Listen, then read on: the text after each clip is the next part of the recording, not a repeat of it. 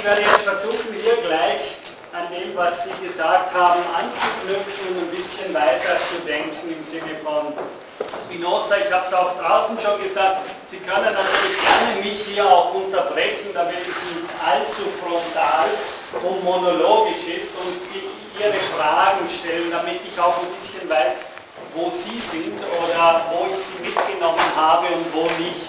Ja?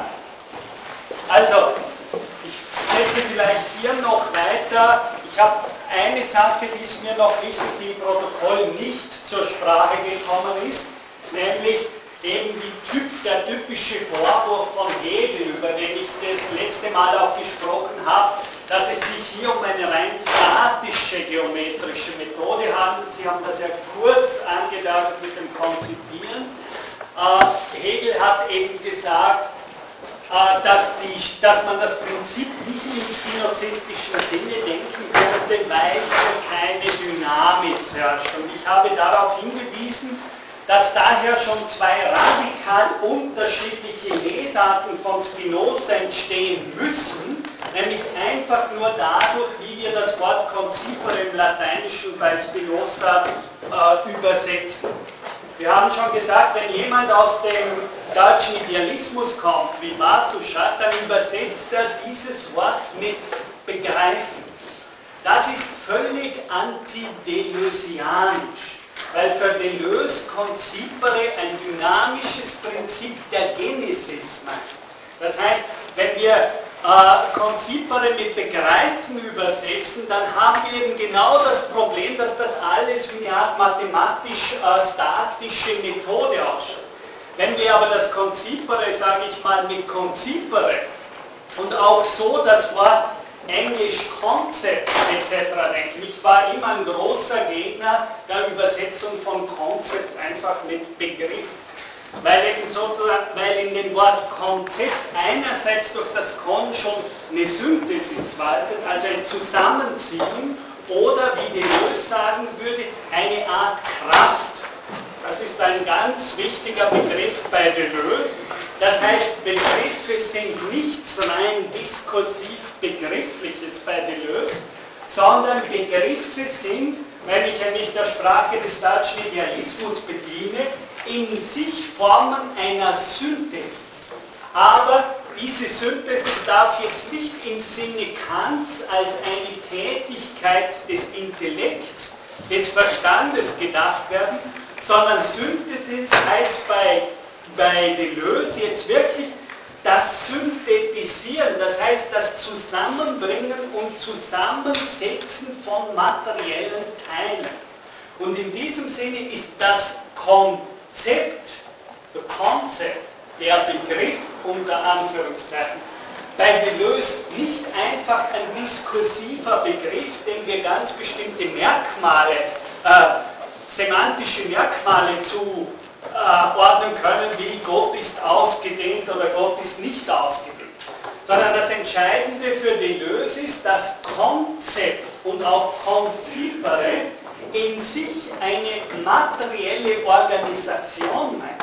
Das heißt, das Konzipieren ist eben gerade nicht nur, wie die Idealisten es sagen, eine Art Verstandestätigkeit im unter Anführungszeichen Kopf des Menschen, sondern das ist einer der entscheidenden Lesarten von Deleuze, ganz anti-idealistisch, ganz realistisch oder materialistisch, wenn Sie so wollen.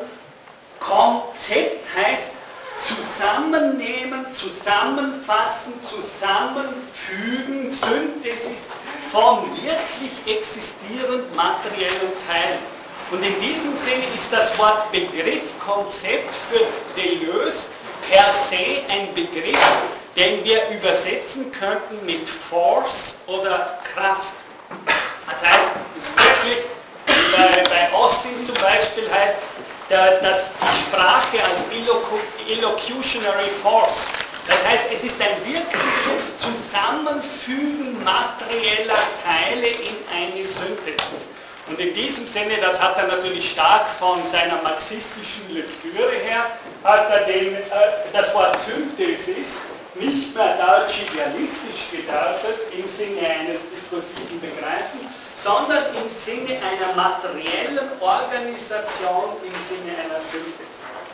Und damit ist er, wenn Sie so wollen, eine der großen Gesten, die Deleuze auch in Differenz und Wiederholung und dann vor allem in Logik des Sinns, also zeitnahe Werke von Deleuze zu seinem großen Spinoza-Buch, geliefert hat, per se Anti-Platoniker, Anti-Idealist und in dem Sinne weit näher, wie viele überhaupt Poststrukturalisten, Aristoteles. Und damit, wenn Sie sie wissen, der klassische Streit zwischen Platon und Aristoteles ist eben der, hat, wenn ich, die, wenn ich zum Beispiel definiere, was ein Baum ist, dann ist eben die große Frage, ist diese Definition eine reine platonische Sinndefinition im Sinne einer diskursiven Definition oder hat dieser Baum nicht im aristotelischen Sinne sehr wohl das Attribut der Ausdehnung da, wenn ich ihn ursprünglich vor mir habe? Weil die Bäume, die wir kennen und denen wir in der Lebenswelt begeben, haben offensichtlich auch die Eigenschaft, an einem bestimmten Ort in einer bestimmten Ausdehnung zu existieren.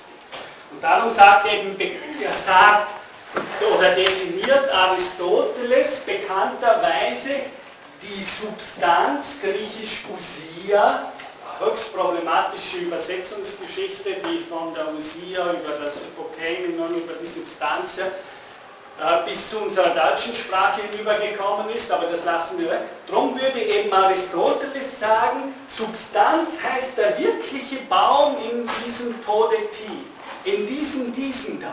Dieser in der materiellen Welt erscheinende Baum ist die Usia von Baum, ist das Wesen, oder wie Heidegger übersetzt, das Anwesen von Baum.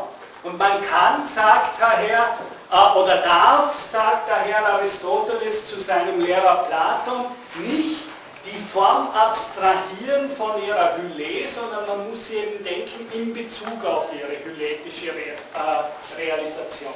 Und darum gibt es ja für Aristoteles, den klassischen Substanzdenker, noch Hegel zum Beispiel bezeichnet Aristoteles Philosophie als Substanzmetaphysik im Unterschied zur Subjektmetaphysik der Moderne. Äh, daher gibt es bei Aristoteles so viele Substanzen, als es Erscheinungen von Formen in der Hülle gibt. Das heißt, für Aristoteles ist eben jedes Todetier, auf das ich zeigen kann, Substanz. Was ich damit sagen will, ist, dass in der Lesart von Deleuze sehr wohl bei Spinoza eine bestimmte Art von aristotelischem Denken gegen Platon aufgenommen wird und gegen den deutschen Idealismus. Nämlich, dass hier Konzept Concipere wirklich so viel bedeutet wie materielle Synthesis oder leiblich-physische Synthesis. Das heißt, es ist eine Synthesis, die im Attribut der Ausdehnung fungiert, indem sie Dinge zusammenfügt und zusammenhält und genau diese Kraft jetzt im philosophischen Sinne als Definition von Kraft, nämlich eine Form, die in der Materie selbst tätig ist, sprich Kraft ist, ein solches Konzept oder Konzipere schafft innerhalb der wirklichen Welt wirkliche Formen, die eine bestimmte Form von Beständigkeit haben. Äh, das ist meiner Meinung nach ganz wichtig, um äh, sich überhaupt mal diese Unterscheidung der unterschiedlichen Lesarten, sich die Spinozas Philosophie annähern, äh, anzunähern bewusst zu machen. Das heißt, wenn jetzt, und damit komme ich zurück auf das, was Sie auch im Protokoll gesagt haben, wenn eben, eben Spinoza sagt, äh, Gott ist ein Konzipierender, dann müssen Sie sich das im deleuzianischen Sinne der Interpretation wirklich so vorstellen, das ist einer, der waltet, der machtet, müsste man mit Spinoza sagen der Macht, der seine Existenz bezahlt. Macht ist die Fähigkeit zu existieren. Und darin ist Gott für Spinoza äh, der Mächtige, weil er eben als der notwendigerweise existierende gar nicht, nicht sein kann. Er ist absolute Macht, Heinz bei Spinoza sagt eben als er ist der, der notwendigerweise existiert und damit die Macht hat zu existieren. Mehr oder weniger die Wesensdefinition, eine der Wesensdefinitionen, die, die er da bringt. Das heißt, ich komme gleich zu Ihnen, das heißt wirklich konzipieren heißt hier sozusagen im Attribut der Ausdehnung selbst tätig werden, das ist das berühmte Tätigkeitsvermögen von Spinoza. Concipere heißt hier wirklich tätig sein, aber inmitten des Materiellen und daher wirklich auch tätig sein inmitten des Attributs der Ausdehnung. Das heißt für Deleuze Concipere. Ja? Ich kenne mich so gut aus, aber spricht Aristoteles auch der zweiten hier Existenz zu? Ähm, also oder ist es das, wo Sie gemeint haben, das reicht, wenn es äh, zeitlich begrenzt ist, eine Form zu schaffen? Äh, nennt das nicht nur 2 oder?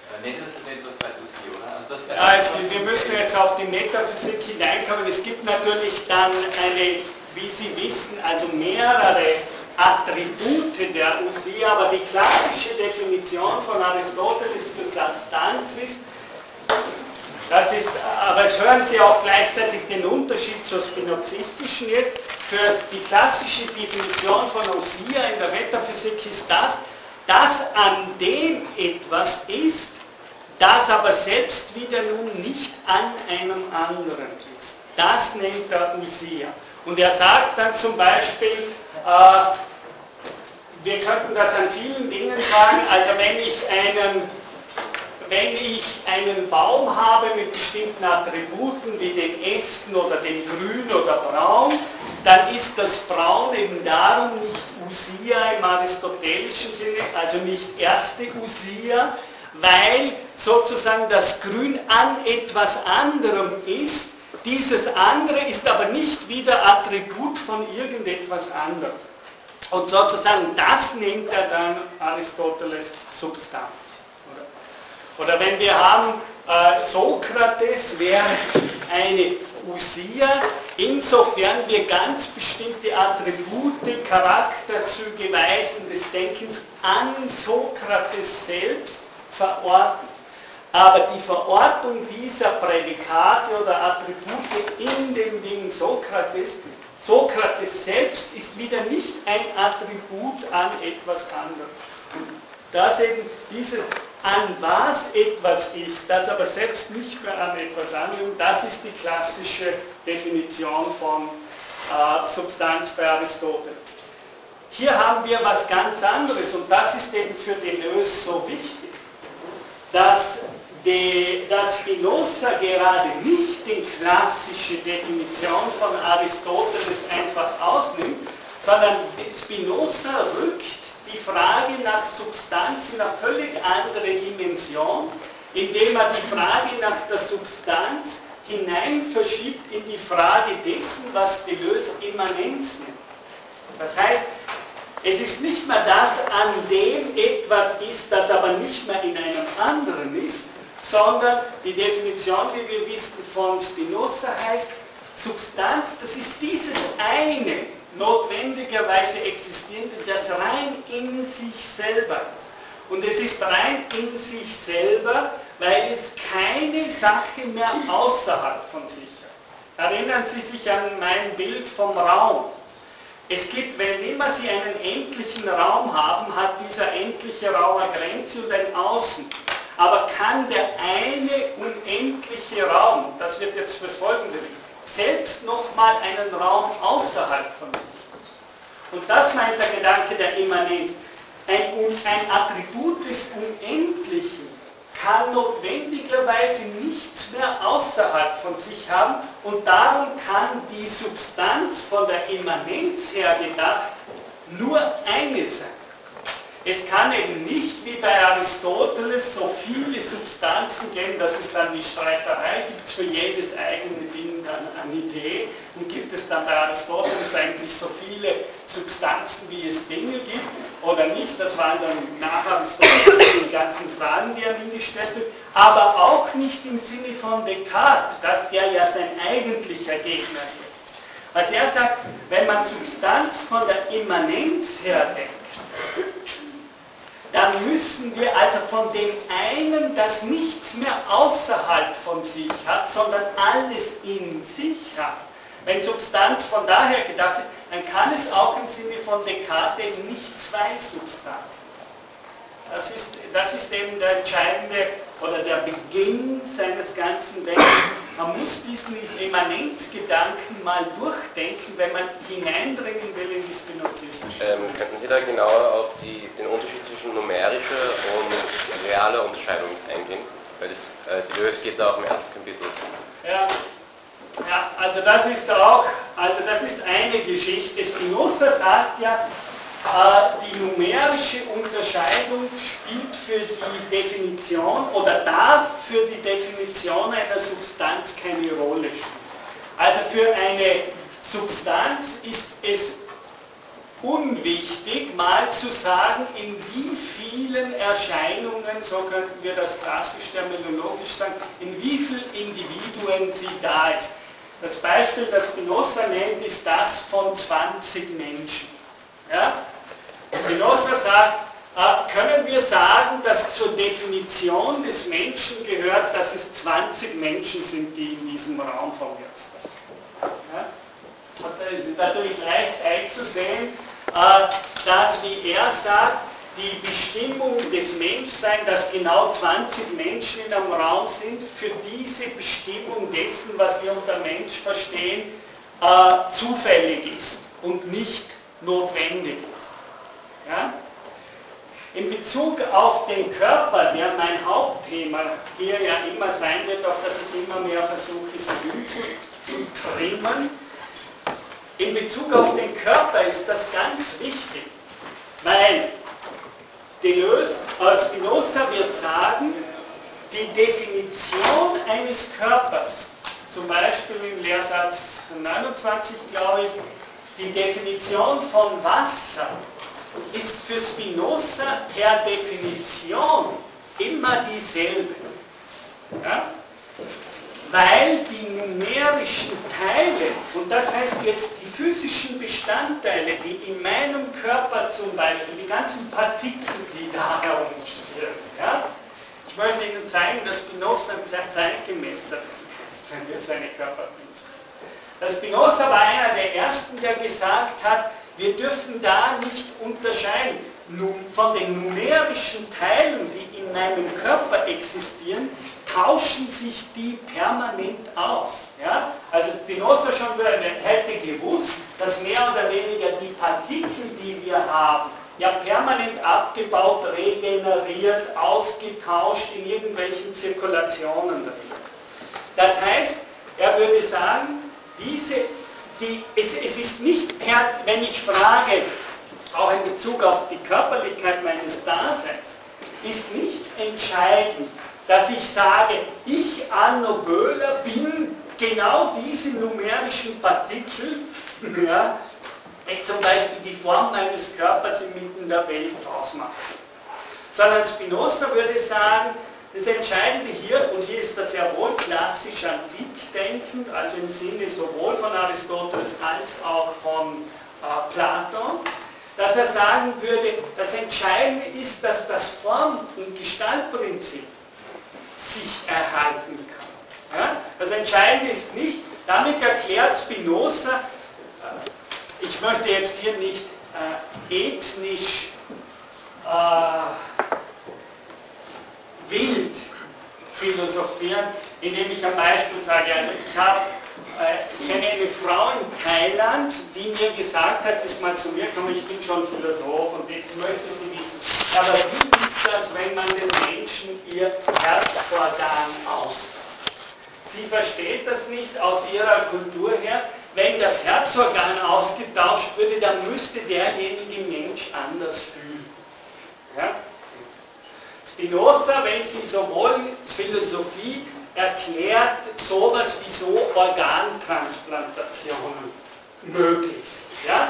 Weil es eben, es wäre ein Missverständnis zu glauben, weil ich haargenau diese Körperteile, die mein Organ ausmachen, wären wesenhaft mit, mit mir verbunden, sondern ich habe eben die Möglichkeit, wenn die ganze Form dieses Regelkreises erfüllt wird, wie wir heute sagen würden, wenn ich ein künstliches Organ habe, das in seinem Bestandteil äh, die Funktion innerhalb der Regelkreise einer Form, eines Organismus übernimmt, die der zu haben hat, dann ist es völlig wurscht, sage ich mal, für die Definition des Konatus und der Aufrechterhaltung dieses Lebens, ob es genau diese Partikel sind, die mein Herz kommen. Sondern das Entscheidende für Spinoza ist eben, und damit kommt der stark deleuzianisch, also von der Chemie und der Biologie her gedachte Begriff, der Kraftbegriff, so müssten wir immer sagen, Prinzip oder als Kraftbegriff ins Spiel. Das Entscheidende ist, dass der ganze Krafthaushalt und Kraftformbegriff, der in einem Körper tätig ist, erhalten wird. Also wenn es dann viel später heißen wird, der Konatus ist das Streben, sich am Sein zu erhalten. Ja? Also Konatus als Selbsterhaltungstrieb, oder lassen wir das mal sehr vage offen. Konatus, der Wille, sich am eigenen Sein zu erhalten, Selbsterhaltungstrieb. Das Entscheidende ist, welche Form hat dieser Selbsterhaltungstrieb? Und Sie müssen sich das so vorstellen, von der Form oder Definition dieses Selbsterhaltungstriebs her, der holt sich, müssten, oder Heidegger formuliert, der liest, der sozusagen streckt sich in der Materie aus und konzipere und sammelt liest. Lesen hat im Deutschen diese Mehrdeutlichkeit von etwas sozusagen zusammenlesen, es, zu, es beibringen und andererseits natürlich das diskursive Lesen. Äh, Heidegger hat ja schon auf nicht mehr diesen diskursiven Sinn des Lesens hauptsächlich aufmerksam gemacht, sondern Lesen im Sinne vom Einholen. Ja, genau, konzipieren sozusagen, Synthesis. Man holt sich die Teile ein, die man braucht, damit der ganze Organismus der Form funktioniert. Und so müssen Sie sich das Numerische Das heißt, Sie müssen sagen, es gehört notwendigerweise zur Definition einer Form ganz aristotelisch in der Hülle zu sein. Also wenn die existieren will, dann braucht sie Materie, innerhalb der sie sich hyletisch realisieren. Aber sie dürfen sich die Form nicht bei Deleuze Sie dürfen sich die Form nicht mehr vorstellen vom Visuellen her. Also Sie dürfen nicht bei Form primär an eine Gestaltfigur im Sinne einer Körpergrenze denken. Form, ein Formprinzip ist nicht mehr das, was ich sehe, wenn ich mit den Augen auf einen Körper sehe, sondern Formprinzip ganz aristotelisch ist hier Deleuze, heißt so viel wie sich selbst in eine beständige Grenze und eine beständige Form bringen. Und wie tut man das? Gerade nicht, weil man eine bestimmte Form hat, sondern weil man ausgreift, wie eine Kraft sozusagen, ein Kraft, eine Kraft, die greift in die Materie aus, um sich von dort, wie eine Art Magnetismus oder Synthesis, jene Teile zu holen, die sie braucht, um sich selbst leibhaftig in Sein zu erhalten. Ja? Das ist eher eben ein Affektus oder ein Begehren als ein diskursives, das ist zumindest die gnossianische Variante der spinozistischen Interpretation. Das heißt, das muss eher wie bei Schopenhauer, bei Nietzsche oder Freud von Spinoza vom Begehren her gelesen werden und viel weniger, wie die deutschen Idealisten das typischerweise gemacht haben, vom Intellekt her gelesen. Das heißt, eine Form, eine Idee dann auch, Eidos, Sie wissen ja, dass, dass die Worte einfach Übersetzungen sind. Also Idea heißt, ist eine Übersetzung vom griechischen Eidos und sozusagen das heißt Gestalt, Figur ja, wie auch Schema. Schema, die Figur, was natürlich für Geometrie ganz wichtig ist, die Schemata, äh, die Figuren, auch mathematische Figuren. Das heißt, wenn wir an das Konzipere denken, dann müssen wir eher als ein Tätigkeitsvermögen denken, eine Kraft, eine Energie, die mehr oder weniger in der Materie ausgreift, um sich jene Partikel zu holen, durch die sie erst so etwas wie eine Form inmitten der Welt annimmt. Ist nicht einfach, Form ist nicht einfach die Form, die ein Ding hat, sondern Kraft als Formprinzip meint jetzt so viel wie die Fähigkeit, sich aus der materiellen Welt heraus jene Partikel und Teile zu holen, die mir dann ermöglichen, eine bestimmte Form anzunehmen. Das heißt, ich nehme dann diese Form an, und zwar Kraft der Kraft, die ich habe, die sich eben inmitten eines Milieus, so könnten wir das modern sagen, es gibt immer ein bestimmtes Milieu und die Form greift in dieses Milieu aus und holt sich von dort Kraft ihrer Kraft eine bestimmte Selbstorganisation dieser Form in ihrer leibhaftigen Existenz. Ja? Und darum müssen Sie das immer ganz stark von diesem Kraftbegriff hernehmen. Und in dem Sinne Ihre Frage jetzt versucht zu beantworten und gleich schon in diese Stunde hineingehen. Das Numerische ist so, dass es nicht so zur Definition gehört, dass genau diese Teile notwendig sind, um genau diese Form zu konstituieren. Aber die Form gibt es auch nicht außerhalb der numerischen Teile, insofern es die Aufgabe der Form ist, sich durch das, könnte man wirklich in einem starken Nietzscheanischen Sinne, durch das Aneignen der materiellen Teile, die ihm ein Milieu bereitstellt, mehr oder weniger diese Form leibhaftig in sich hervorzubringen und später natürlich dann auch zu erhalten, also zu generieren und zu erhalten. Das heißt, sie ganz materiell von der Genesis und dem Genere her gedacht, müssen Sie sich eben das so sagen, wenn, Sie, wenn ein Kind im Bauch einer Mutter leibhaftig geboren wird, dann ist es dieser Kraftbegriff, der hier tätig ist und sich diesen Leib organisiert. Und zwar gemäß dem Eidos, wie die Griechen gesagt haben, das heißt gemäß der Gattung dieser Form. Ja? Und so eignet es sich selbst seine Identität aus der Aneignung der numerischen Teile. Und daher kommt, und das ist äh, eben auch eine Sache, auf die ich heute noch zu sprechen kommen wollte, daher kann Spinoza zum Beispiel sagen, dass eine materielle Substanz, eine körperliche Substanz obwohl sie aus Teilen besteht, unteilbar ist. Ja? Das ist das Schwierige, was Sie verstehen Sie?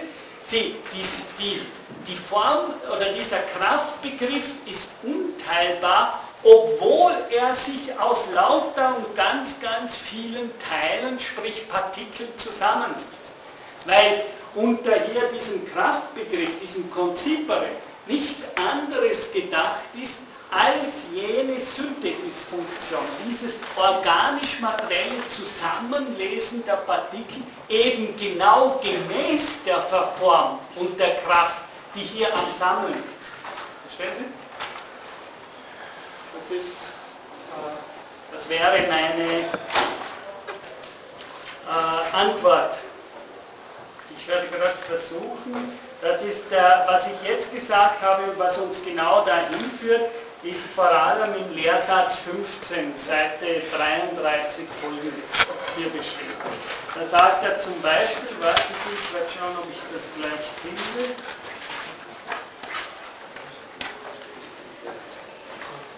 Da sagt er zum Beispiel auf der Seite 39,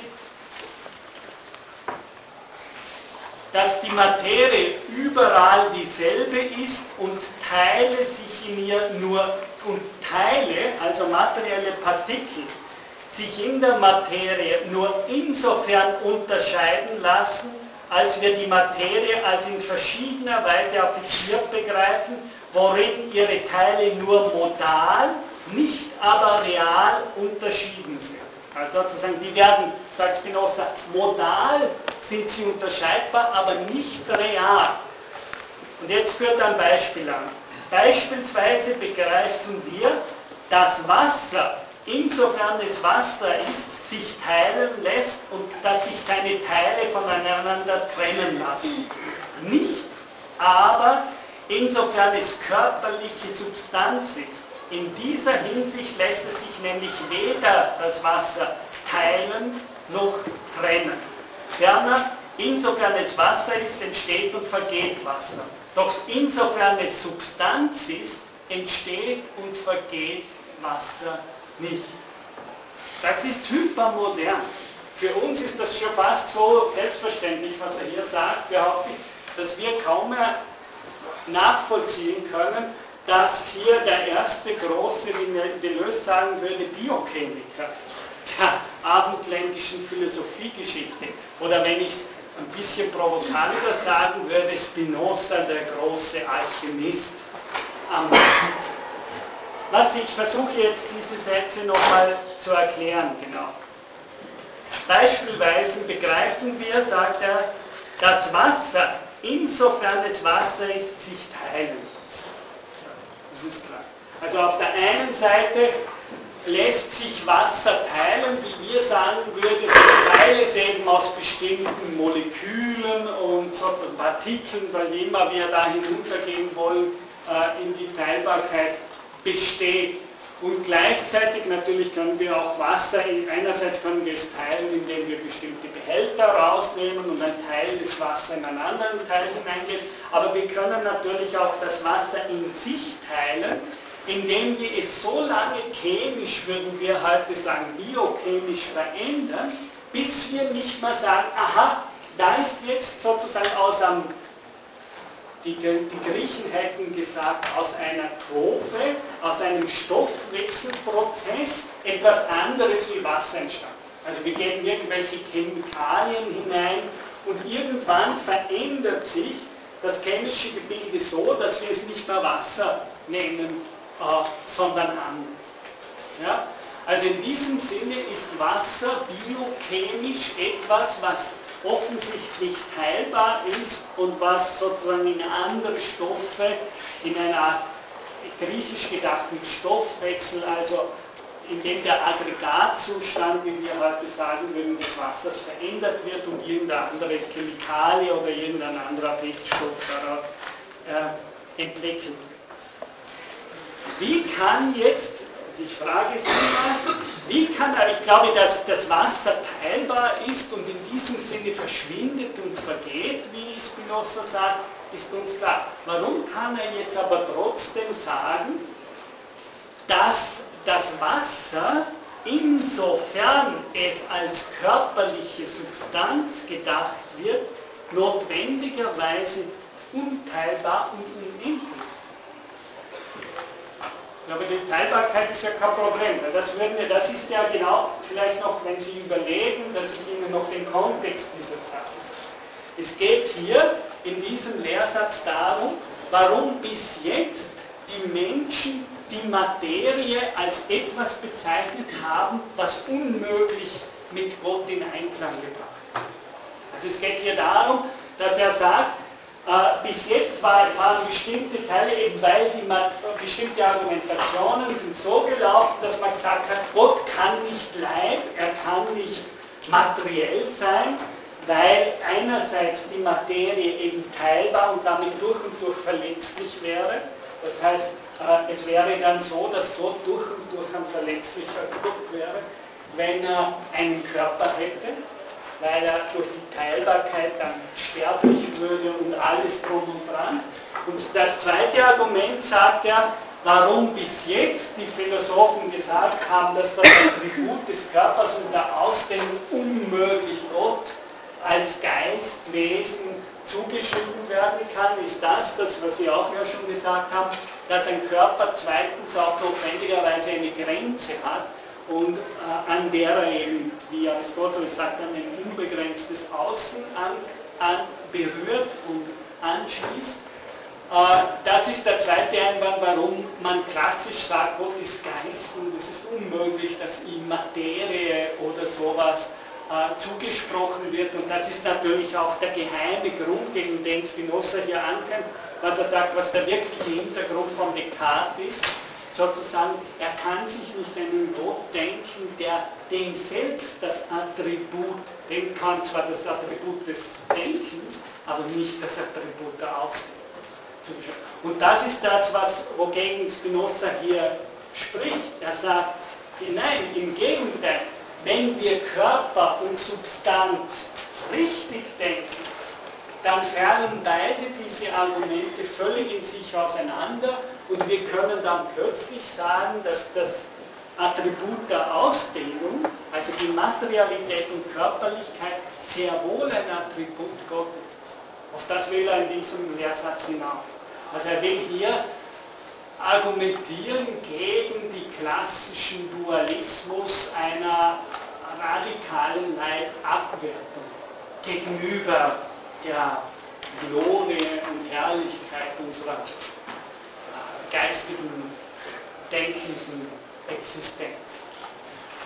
Und das ist natürlich für viele Materialisten, Sie sehen jetzt schon, warum man Spinoza gegen den deutschen Idealismus sehr materialistisch lesen kann, dass das natürlich äh, Deleuze versucht hat zu machen. Einer der Angriffspunkte war der deutsche Idealismus natürlich.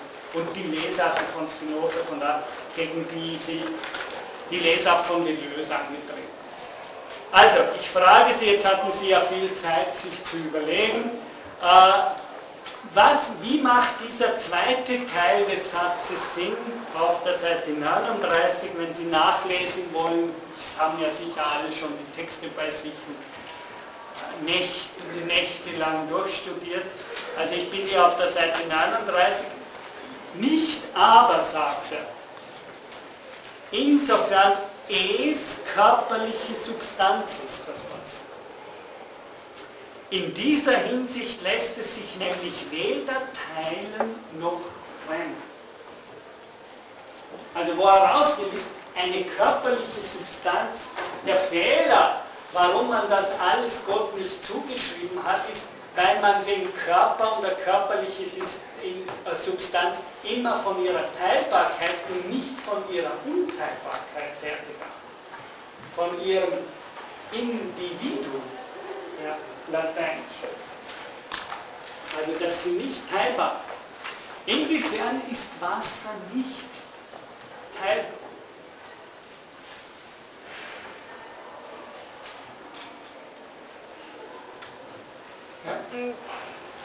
Ich würde vermuten, also ich würde es zumindest so sehen, dass ähm, Wasser deswegen nicht teilbar ist, weil es sich auf eine gewisse Art und Weise immer in diesem, in dem, was immer ist, befindet. Und dass man dann diesen Körper vielleicht eben nicht immer in dieser Abgrenzung verstehen muss, sondern in seiner Verbundenheit eben mit dem, in der Materie, in der er sich immer befindet.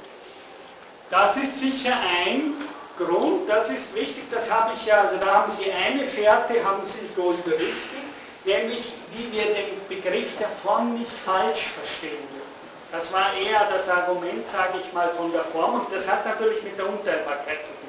Verstehen Sie? Ich werde versuchen, nochmal Ihren Einwand zu erklären. Ja? Also ich will nicht erkennen, ich versuche nochmal klarer aufzuschlüsseln. Äh, Sie haben völlig richtig solange ich Form sehr naiv denke. Ja? Als die Form meint, das ist die Grenze dieses Gegenstands. Ja? Und diese Grenze gibt ihm seine Figur und seine Form. Solange ich das so denke, denke ich Form rein von ihrem visuellen Erscheinen. Ganz anders aber ist es, wie ich vorher gesagt habe, wenn ich Form wirklich, wie Aristoteles sagt, als Formprinzip denke. Das heißt, nicht als Form, sondern als Prinzip der Bildung und Formgebung von etwas. Und wenn ich dieses Bild, also diese Kraft, diese bildende Kraft Kraft nicht, ja, dann habe ich eine Formkraft. Ja, äh, die habe ich habe eine äh, Kraft, äh, bestimmte Formen zu kreieren und auszubilden und zu generieren. Dieses Formprinzip darf nicht vorgestellt werden aus der klassischen Trennung zwischen dem Objekt, das eine klare Gestalt hat, und seiner Umgebung. Im Visuellen ist das klar. Die Form ist genau das, was diesem Ding einen klar situierten Ort gibt, von der sich gegen die anderen Orte hier im Raum klar, also sprich wirklich im wörtlichen Sinne definitiv abgrenzt. Das funktioniert nicht mehr bei Lehrung, was Sie gesagt haben, beim Formprinzip, weil das Formprinzip greift ja in den ganzen weltweiten Raum hinaus. Verstehen Sie? Das Formprinzip ist gar nicht in dieser Subjekt-Objekt-Spaltung. Äh, das wäre eine sehr naive Vorstellung. Das wäre einfach nur Form vom Aussehen her gedacht, aber nie als wie, wie Aristoteles sagt, als energetisches, da kommt ja der Kraftbegriff, und dynamisches Formbildungsprinzip. Dieses Formbildungsprinzip ist nicht, hier ist eine Form und da drüben und draußen ist das die Umgebung oder das Milieu. Also Milieu, die zweite Seite. Sondern das Formprinzip ist nur, indem es mal zunächst im Milieu ausgreift und von dort her erst eine Form kreiert. Das heißt, es befindet sich gar nicht zuerst die Form und da drüben herum schon das Milieu, sondern als Formprinzip, als Kraftprinzip ist, wie Heidegger sagen würde, die Form immer schon draußen bei der Welt. Und erst im Ausgreifen, in diesem Begehren, in diesem Streben, in diesem, die deutsche Sprache hat sehr schöne Worte, Verlangen, sozusagen, da streckt sich was das Begehren, das sich ausstreckt in das Weltweite hinaus und von dort eben eine Form konstruiert. Das hat im wahrsten Sinn des Wortes, kann das nicht mehr gedacht werden, als wäre sozusagen irgendwo eine Form und daneben und draußen wäre, außerhalb von dieser Grenze der Form wäre die Welt sondern im Gegenteil, nur im Ausgreifen auf die Welt kann sich überhaupt so eine immanente Form aus ihr ergeben. Und in dem Sinne haben Sie ganz richtig, ist die Form immer schon draußen im Ganzen der Welt und mit diesem Ganzen verbunden. Es ist sogar schon zu wenig gesagt, wenn wir nur sagen, die Form hat ein Milieu. Verstehen Sie? Weil sie wirklich, sie ist dieses Auslangen auf die Welt, aus der heraus sich die Form erst kreare, also kreiert, generiert, konzipiert. Das ist ein kraftmäßiges sich selbst konzipieren der Form. Man kann die nicht mehr, das ist natürlich schön deleuzianisch oder, deleuzianisch oder nomadisches Denken, man kann diese Form nie auf ihren Ort hin reduzieren. Da hat Heidegger völlig recht in seiner Zeit, wenn er sagt, jedes hier ist schon ein Dort. Das heißt, die Räumlichkeit einer Kraft, einer Energie, wie es griechisch einer Dynamis ist immer schon das Hinausgreifen auf das Ganze der Welt und von daher, ektu griechisch, Ekstasis, ektu heißt griechisch von daher. Und da haben Sie natürlich eine ganz, da denken Sie plötzlich auch im Sinne von Deleuze-Wörter wie daher ganz anders. Verstehen Sie? Weil die können natürlich simpel sagen, daher heißt kausal weil daher, weil das so ist, daher ist das so. Aber was Deleuze natürlich sagen würde, hier ist wirklich noch ekstatisches Denken am Werk im Sinne des griechischen Ektu. Von daher sammeln wir uns und in diesem Sammeln von daher konstituieren wir eine Art beständig sich generierende und regenerierende Form. Und in diesem Sinne sind wir dieser ganzen Welt, wie Sie sagen, immer schon immanent gewesen.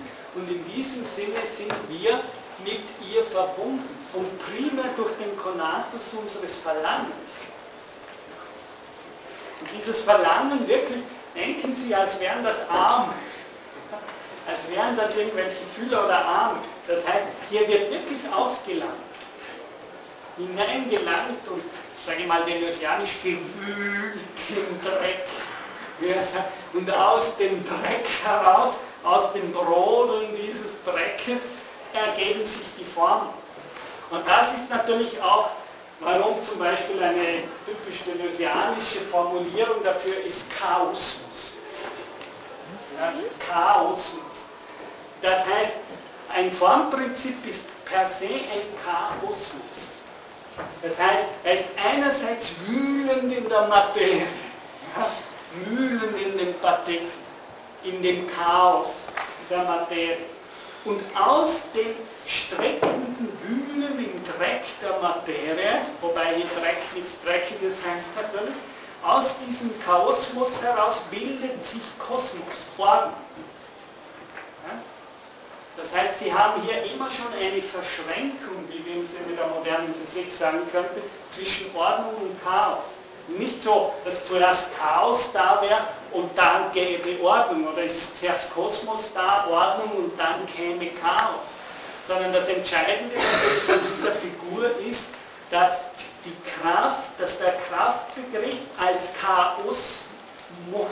Chaosmischer aus dem Chaos heraus, aus, wenn wir es biblisch sagen, aus der Erde heraus die Formen kriegt.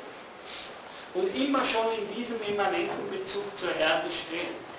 Und immer daher schon in Bezug unter dem Attribut der ausgehenden Wüste. Und unteilbar, natürlich in diesem Sinne heißt gerade, dass der Kraftbegriff, von dem her das kommt, von der da wühlt in so einem Chaosmus. Dieser Kraftbegriff ist unteilbar in dem Sinne, dass er das ist, der die Teile zusammenliest, aber er ist dann auch unteilbar in dem Sinne, dass er in der Art und Weise, wie er die Dinge zusammenliest, jeweils eine Definition annimmt. Ja, also sozusagen der Kraftbegriff, je nachdem, was der dem Chaos der Erde da, dem wühlenden Materie abzuringen vermag, also, und da würde man, müsste man deleuzianisch und nietzscheanisch und spinozistisch in deren Sinne denken, wenn Sie so wollen, wie viel Kraft da am Werk ist. Griechisch wörtlich Energie, am Werk im Werk im Vollzug dass wie viel Kraft da wühlt, aus dem wie viel der Quantität der Kraft heraus ergibt sich jetzt die Qualität der Form. Das heißt, je nachdem wie stark die Kraft ist, die da wühlt und die Teile zusammenliest, Logos sammelt, ja, aber noch im physiologischen Sinn, ja, also wo der Logos sammelt da wo er wie eine Art Magnet die Dinge in sich vereinigt, daraus bestimmt sich jetzt die Definition dessen, was da konzipiert wird. Die Gattung, das Generell. Das heißt, das Entscheidende, was, was Deleuze sagen würde, oder wie Spinoza ist, ist, je nachdem, wie viel Kraft da verlangt begehrt und welche, welche Kraft sie hat, eine Ordnung aus diesem Chaos heraus zu generieren, sprich eine Form anzunehmen, das definiert dieses Ding, das dabei konzipiert und entsteht. Und diese Definition, das ist der zweite Aspekt der Unteilbarkeit, ist unteilbar. Warum? Warum jetzt in Bezug aufs Wasser wieder?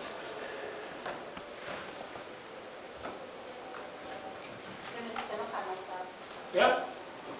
noch einmal fragen. Ja, gleich, da ist noch schon eine äh, ja, ich kann äh, zwar jetzt zum Beispiel das konkret irgendwo materialisierte Wasser auftrennen und wieder zersetzen, so wie das beschrieben wurde, aber ich kann gewissermaßen aus, aus der, äh, ich kann diese Verknüpfungsweise, die in der Natur besteht und die immer wieder es ermöglicht, dass Wasser sich so materialisiert, die selbst kann ich nicht aus der Natur seine Potenz herausnehmen. Genau. Also das ist der zweite Aspekt. Das heißt, es, wir können daher Wasser auch definieren, jetzt im diskursiven Sinn. oder einer mathematischen Formel oder einer chemischen Formel. Ja?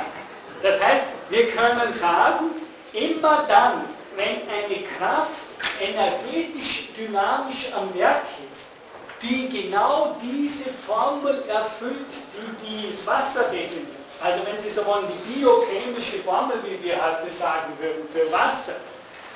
Diese biochemische Formel ist Individuum im Sinne von dem Wort, was es sagt. Es ist Individuum, weil das, wie, wie Deleuze sagen würde, eine ewige Wahrheit ist. Immer dann, wenn eine Kraft am Werk ist, die genau diese Weise des Sammels der Partikel in der Welt hat, dann sagen wir, es ist Wasser. Ja? Dann sagen wir, es ist Wasser. Und das heißt, diese Definition ist unzerstörbar, sie ist unendlich und sie ist eine, würden wir sogar im, im spinozistischen sagen, eine ewige Wahrheit. Die biochemische Formel für Wasser ist zwar noch nicht das reale Wasser, insofern eben, und das ist wichtig für, für Deleuze, das Entscheidende hier aristotelisch ist, erst wenn eine Kraft irgendwo an einer Stelle wallt, die fähig ist, diese biochemische Formel in der Materie zu realisieren, dann erfüllt sich an dieser Stelle, entsteht Genere und konzipiert sich Wasser. Ja? Und das ist immer so. Das heißt, er würde sagen, auch hier wieder hochmodern. Spinoza würde sagen, das heißt ganz wurscht, wenn wir ein Milieu künstlich erzeugen können, ja, wenn wir künstlich ein Milieu, eine Umgebung erzeugen können, in der alle Partikel da sind, die wir brauchen, damit Wasser entsteht. Und wenn wir dann noch eben einen Horismus, aber im Sinne eines Kraft, einer energetischen Kraft haben, die genau jetzt diese Partikel gemäß der Form von Wasser organisiert, dann entsteht mit hundertprozentiger Notwendigkeit Wasser. Das heißt, die Lösung würde sagen, es entsteht mit hundertprozentigem genau an dem Ort dann Wasser. Ja? Das heißt, diese Definition definiert biochemisch de facto, dass die, die, die, die Kraft, die wir brauchen per Definition, um innerhalb eines bestimmten Milieus einen ganz bestimmten Stoff, in dem Fall Wasser, hervorbringen zu können, generieren oder konzipieren zu können. Oder organisieren, wie immer es ist. Und darum sagt eben Deleuze, müssen zum Beispiel die Gemeinbegriffe, und dafür wurde er ja radikal kritisiert, dass das Blödsinn ist und hin und her, aber gerade diese Stellung gegen meiner Meinung nach Deleuze völlig recht, dass Deleuze eben gegen die klassischen Spinoza-Interpretationen äh, der Meinung war, dass Gemeinbegriffe eben nicht gedacht werden dürfen wie im deutschen Idealismus als Allgemeinbegriff. Das ist nicht ein Allgemeinbegriff, sozusagen, den man einfach nur so definiert und dann, dann irgendwie, wo wir übereinstimmen. Das ist weder Kategorie im aristotelischen oder kantischen Sinne, es sind aber auch nicht sonst irgendwelche Gemeinbegriffe der Vernunft, sondern eine der Provokationen von Deleuze war, und er hat eine ganze Reihe solcher Stellen herausgenommen, dass bei Spinoza offensichtlich ein Gemeinbegriff, eine Art biochemische Gemeinformel nennt, die als Kraft in der Materie fungiert und konzipiert, um das, was da in der Formel definiert ist, in der Tat zur Existenz zu bringen. Also wenn Sie so wollen, die, das Wort Kraft ist hier bei Gemeinbegriff, drum eben Kraftbegriff, äh, ganz entscheidend, weil es wirklich meint, ein existierendes machen wir mal hier einen Punkt und gehen nochmal zurück in den Anfang. Wenn man das in diesem spinozistisch-deleuzianischen, nietzscheanischen Sinne liest, dann hört sich natürlich die erste Definition Gott ist der notwendigerweise existierende plötzlich sehr anders. Das heißt, woher, wenn ich jetzt zusammenfasse oder zurückgehe auf das, was ich die letzte Stunde, letzte Stunde gesagt habe, woher wissen wir, dass Gott existiert?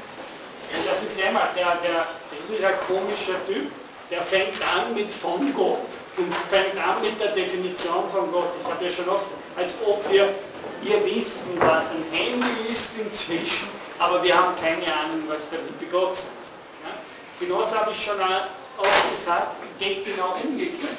Er beginnt, es gibt nichts, was wir so genau wissen und nichts, dessen wir so gewiss sind, äh, als Gott, weil und das habe ich gesagt, weil wenn wir da sind, wir nicht wie die klassische Mathematik behauptet, in einem Möglichkeitsraum uns befinden. Wir wissen nicht, dass es möglicherweise ein Sein gibt. Wir wissen das nicht, sondern wir, in dem Moment, wo wir da sind, erfahren wir die Wirklichkeit dieses Seins. Das heißt, das, das Sein ist, ist das, was ich so selbstverständlich schon begriffen habe, dass ich es eben meistens nicht thematisiere. Ich bin nicht in einer möglichen Welt, sondern indem ich da bin. Und das heißt sozusagen, indem schon so ein menschlicher Name oder so eine menschliche Formel eben in der Tat im Aktusatz benutzt. In Aktu indem das in actu schon existiert, kann ich nicht mehr meine Existenz und die Existenz eines Seins. Ich könnte das aus ganz anderen Gründen nicht bezweifeln, wenn ich gar nicht existieren würde. Weil ich dann weder wüsste, wie ich gesagt habe, dass es das Sein gibt, dass es eine Welt gibt, dass es Gott gibt. Dass es, wenn ich wirklich überhaupt nicht wäre, wüsste ich das. Wenn ich aber bin, dann kann ich gar nicht mehr bezweifeln, dass etwas ist und nicht bin. Es geht nicht, weil ich in Aktu bin. Und das ist ja, also wenn wir zeitgenössische Denker wie Dieter Mersch hernehmen, das ist ja immer die Sache, was er, die Mathematik derzeit, der ist Mathematiker und Philosoph, äh, die Mathematik hat den Grund, dass sie immer mit den Potenzen und dem Möglichkeitsraum die Mathematik hat lauter mögliche Welten. Sie kann unendlich viele Dimensionen aufsparen an möglichen Welten. Das Blöde ist nur, dass wir nicht in einer möglichen Welt und dass wir uns nicht möglicherweise denken, dass er sein ist, sondern indem wir sind, sind wir mittendrin. Wir sind dem Sein mitten inständig immanent. Und wir können diese Immanenz in keinster Weise vernünftig bezweifeln. Das ist, womit es uns. Wenn wir in Aktu da sind. Ich kann, ich kann alles, ich kann richtig denken, bedingt, aber sozusagen das, was ich am allerschwersten bezweifle, und den möchte ich mal sehen, der mir das beweisen kann, dass notwendigerweise hier absolut nichts ist.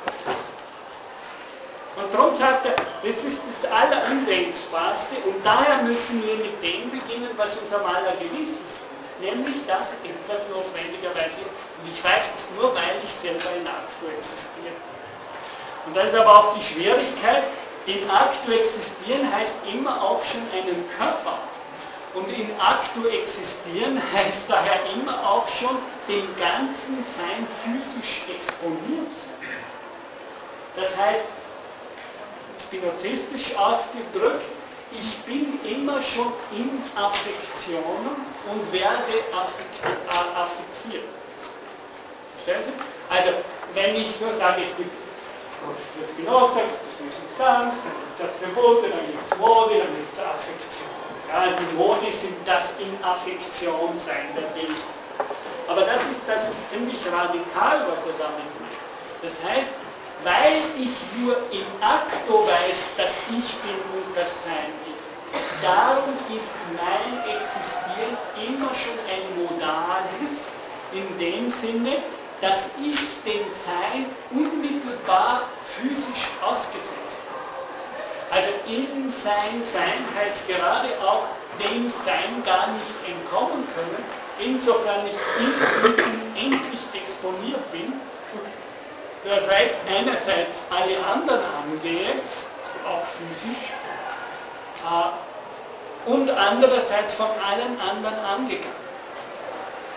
Äh, oder wie Höllerin es so schön sagt, in dem Sinne sind wir alle innig.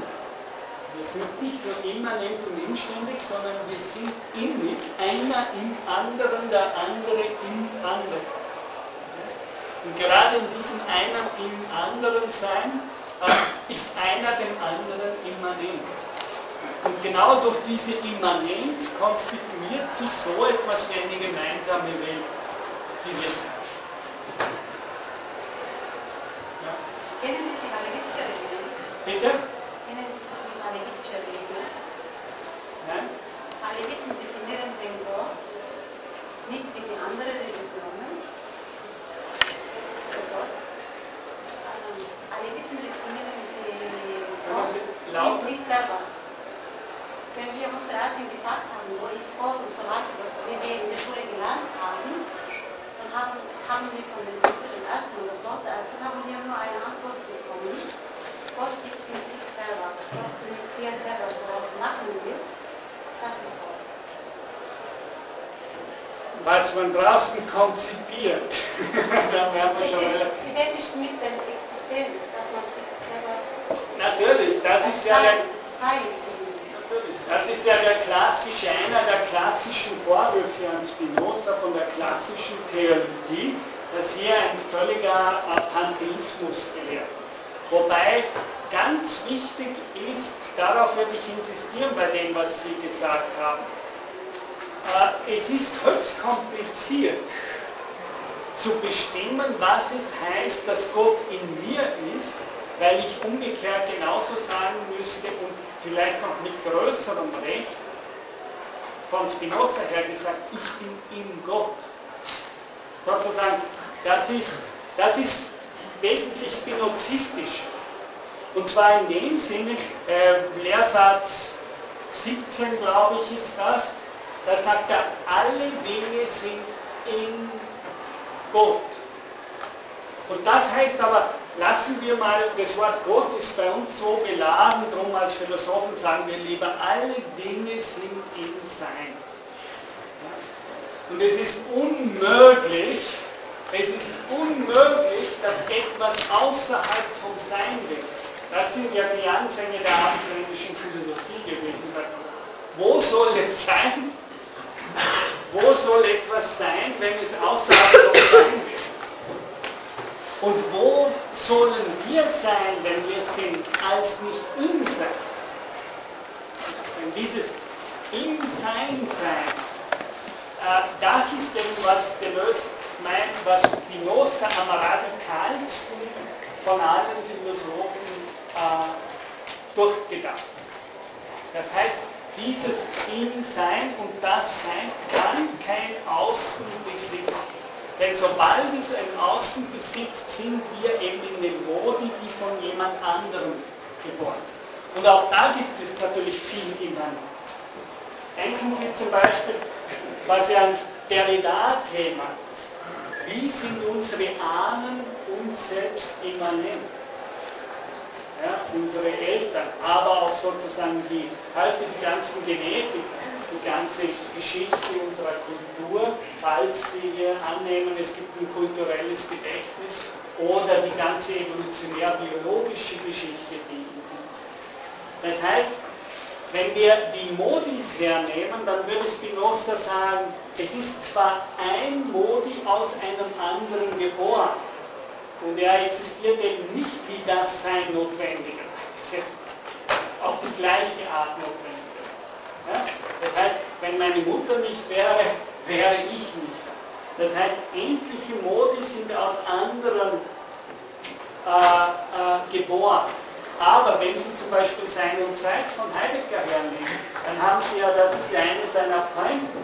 In Wirklichkeit aber werde ich geboren, indem das Erbe meiner Eltern mir auch biologisch übertragen. Das heißt, es findet hier ja eine Transmission der Immanenz auch. Sozusagen die ich habe ja nicht nur Eltern draußen, also dass mir mein Vater oder meine Mutter draußen entgegenstehen, sondern das viel entscheidendere, wie zum Beispiel Freud in der Thematik des Unheimlichen sagt, ist ja, dass mir meine Eltern immanent sind und dass überhaupt nur die Geburt so funktioniert, dass sie mir ihr Erbe übertragen. Und weil sozusagen ich deren Erbe bin, äh, deren Medium zunächst mal die das sieht man an der Größe meistens der Kinder, man kann meistens das Aussehen der Kinder den Eltern zuhören. Also wenn jetzt da Eltern wären, würden wir wahrscheinlich ziemlich bei einigen sehen können, welches Erbe hier weitergegeben wurde, biologisch, aber natürlich nicht nur biologisch, sondern gerade auch durch die Art und Weise der Sozialisation etc. Das heißt, selbst wenn ich sage, meine Eltern sind mir außen, als Individuum ist es so, dass dieses Außen ein durch ganz viele Prozesse der Immanenz übertragen ja? Das ist ein mir wichtiger Punkt. Jetzt, ich habe ja gesagt, ich muss wegen der Volksversammlung dann in fünf Minuten werde ich aufhören. Ich möchte Ihnen aber noch, Sie wissen ja jetzt, ist dann Vollversammlung um 15 Uhr, also daher fange ich jetzt, höre ich um 15 Minuten früher halb auf. Aber auch das nächste Mal ist, der 26. ist Nationalfeiertag und 2. November ist auch frei. Das heißt, wir sehen uns erst wieder am 9. November. Ja, also wenn ich nur, das ist nicht der Sonderregelung, sondern die nächsten zwei Wochen entfallen sind Universitäts. Das heißt, wir haben erst ein Wiedersehen hier am 9. November. Ja? Und insofern möchte ich Ihnen zum Abschluss noch ein paar Lesetipps auf den Weg geben, damit Sie sich jetzt mal so richtig durchfreuen können durch die Ethik und durch Begriff. Also, böse Zungen würden sagen, ich mache es Ihnen reich und gebe einen ganz schlechten Tipp. Ich behaupte, es ist aber gut wenn ich Ihnen die Lektüre von Spinozas Ethik erleichtern, erleichtern möchte, indem ich Ihnen den Rat gebe, lesen Sie vor allem die Skolien und die Anhänge. Ja? Die Skolien und Anhänge sind so geschrieben, wie Deleuze sagt, wie ein Theaterstück. Ja, da, gibt es, da wird Geschoss, sagt der Bartley, da gibt es die, die Geschosse der Gegner, die auf einen gerichtet sind da wird in der Ich-Rede verteidigt, da wird und, und, und, wie die sagen, es wird mit, äh, wie Deleuze sagen würde, mit Conceptual Persone, also mit äh, Personenkonzepten gearbeitet und, und, und. Das heißt, ich behaupte, es ist die beste Weise, sich der Ethik anzunähern, ist mal die Anmerkungen zu lesen und den, die Anhänge zu lesen.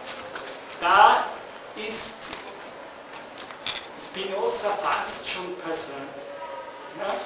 Und wenn man mal diese Skolien und die Anhänge gelesen hat und mal sagt, aha, auf das will er hinaus, erst im zweiten Schritt würde ich Ihnen empfehlen, dann schauen Sie sich nochmal genauer die Definitionen, äh, die Ableitungen etc. Aber ich behaupte, dass sich die meisten viel, ne, ne, viel leichter tun, irgendwas von dieser verschollenen Terminologie der Scholastik äh, verstehen zu können, wenn Sie sich über diese Anmerkungen, Erläuterungen und Anhänge seiner Ethik Denn gerade schauen Sie sich den Anhang vom Schlusskapitel an von Goethe. Da sagt er eigentlich sehr einfach, um was es ihm geht und worum es ihm zu tun ist in diesem Kapitel.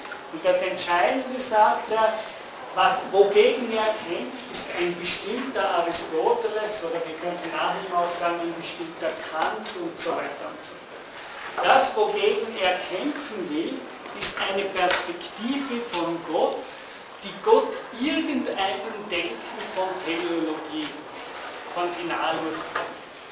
Weil er sagt, ein Denken, in dem wir die Finalursachen denken, das ist dazu da, zu dem. Ja? also wir haben Ohren zum Hören, wir haben äh, eine Bank, um drauf zu sitzen.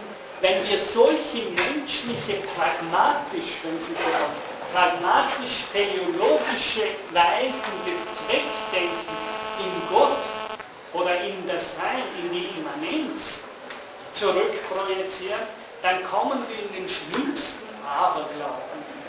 Und diesen Aberglauben versucht er zu bekämpfen, indem er eben sagt, Gott schafft nicht die Welt wie ein Demiurg oder wie der Mensch äh, eine Bank schafft, indem er sich irgendwelche Zwecke vorsetzt, die er dann realisieren will. Äh, das sind die eigentlichen Angriffspunkte, gegen die sich Spinoza in diesem Kapitel wenden wird, indem er sagt, frei heißt gerade nicht, auch nicht im kantischen Sinne, frei Zwecke setzen können. Frei ist gerade nicht beschränkt wie bei Kant als Person die Fähigkeit, sich selber Zwecke setzen zu können. Sondern frei heißt nichts anderes als dieser der inneren Definition und Notwendigkeit des eigenen Wesens frei Folge leisten zu können, indem man es äußert. Das heißt, indem man es zum Ausdruck. Das ist das Entscheidende. Und dieses permanente Herumrennen nach Zielen, ich muss jetzt dahin und danach muss ich dort sein, das ist genau das, was uns den Zugang zur Immanenz versteht. Aber wenn Sie so wollen, wir sind derzeit eine Kultur, die ein weltmeisterlich ist im Verstellen der Immanenz, indem wir permanent Immanenz nicht denken als dem eigenen Wesen Ausdruck, folgerichtig Ausdruck verleihen, sondern die Immanenz überhören, im wahrsten Sinne des Wortes ständig, indem wir permanent antizipierend auf Zwecke und Ziele hingerichtet sind, die uns so etwas wie das eigene Verfolgen der eigenen Wesensnotwendigkeit äh, verstellen, um nicht zu sagen, permanent verstillen. Und ich glaube, er hat das sehr klar und deutlich dann ausgesprochen in diesen paar letzten Seiten äh, von ersten Teil, die er eben in einer Art Anhang seinen Deduktionen angeführt. Und in diesem Sinne wünsche ich Ihnen einen schönen Monat.